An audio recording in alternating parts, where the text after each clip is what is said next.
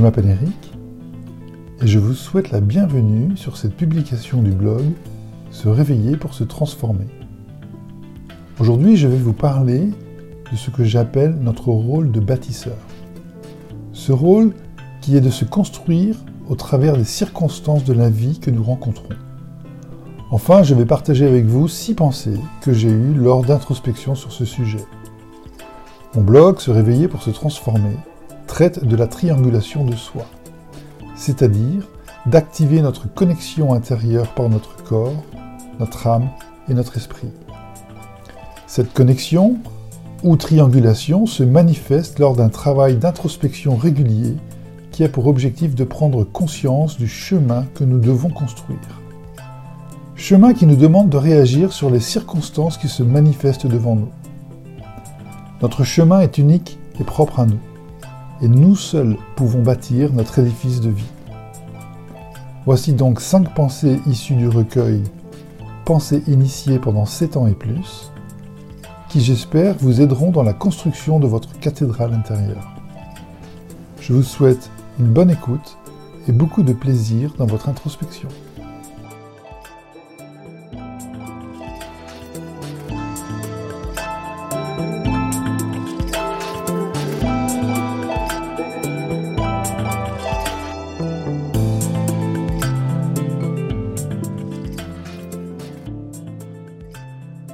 Par le pendule du zénith, je pense donc je suis, je suis ce que je fais, et je fais car je pense, déclare sereinement le bâtisseur.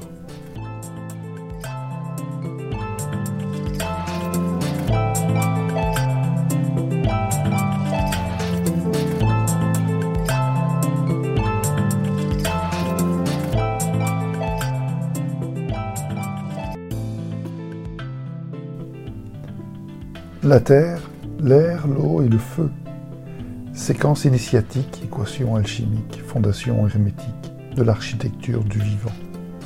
Nourri par la matière, attisé par l'air et soumis par l'eau, le feu forge l'outil œuvrant la pierre. Magique devient cette pierre qui, par ses traits, nous permet l'amorce du voyage des profondeurs de l'esprit.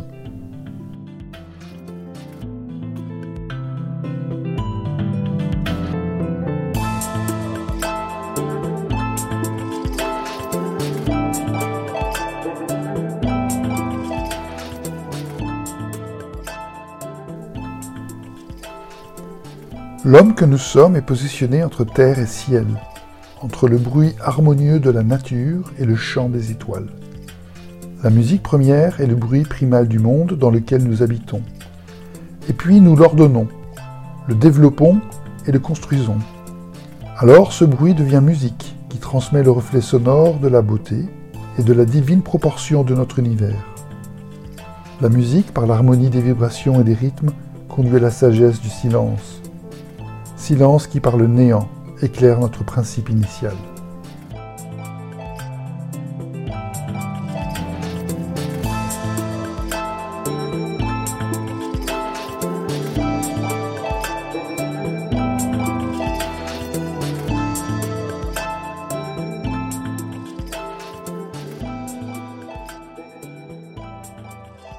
La bienveillance n'est-ce pas la conjonction de l'âme et de l'esprit par l'action envers les autres?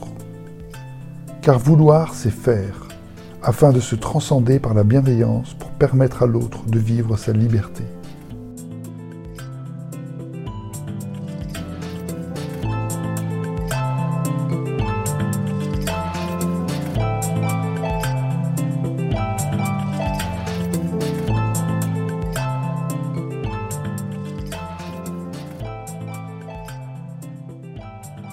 Peu importe la grosseur de la pierre, pourvu que la taille soit parfaite, afin qu'elle transmette la beauté, par l'énergie ternaire de l'outil passif qui canalise la force venant de l'outil actif, et du mouvement du bras qu'il engendre.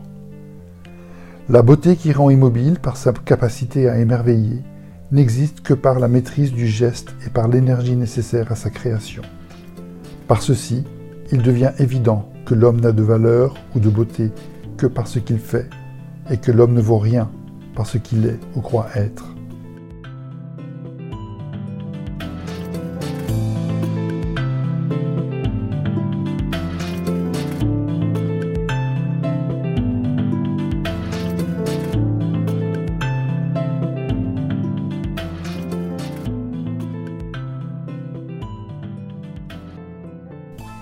Je vous remercie de m'avoir écouté jusqu'à la fin de ce podcast. Si vous l'avez apprécié, n'hésitez pas à le faire savoir autour de vous en le commentant ou bien en le partageant sur les réseaux sociaux, par exemple. Et puis, j'espère pouvoir vous accueillir sur le blog Se réveiller pour se transformer. Vous y trouverez un nouvel article chaque samedi matin vers 6h. Heure de la Bourgogne. À bientôt